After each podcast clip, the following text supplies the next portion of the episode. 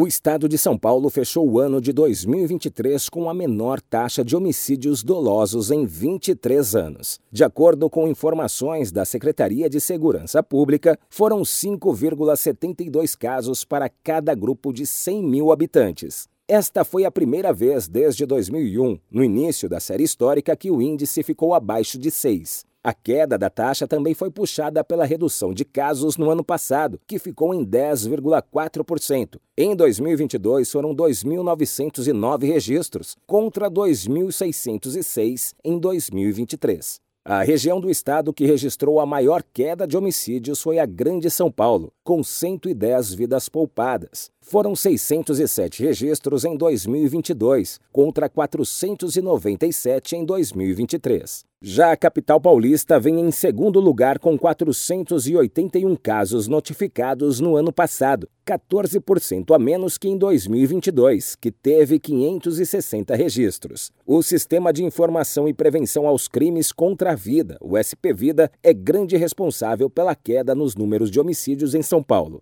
Lançada em fevereiro do ano passado, a plataforma automatiza os dados e auxilia as polícias a analisarem a dinâmica criminal dos crimes contra a vida, para que desta forma seja possível elaborar diagnósticos e planos de ações com o intuito de reduzir as mortes. Agência Rádio Web, de São Paulo, Décio Caramigo.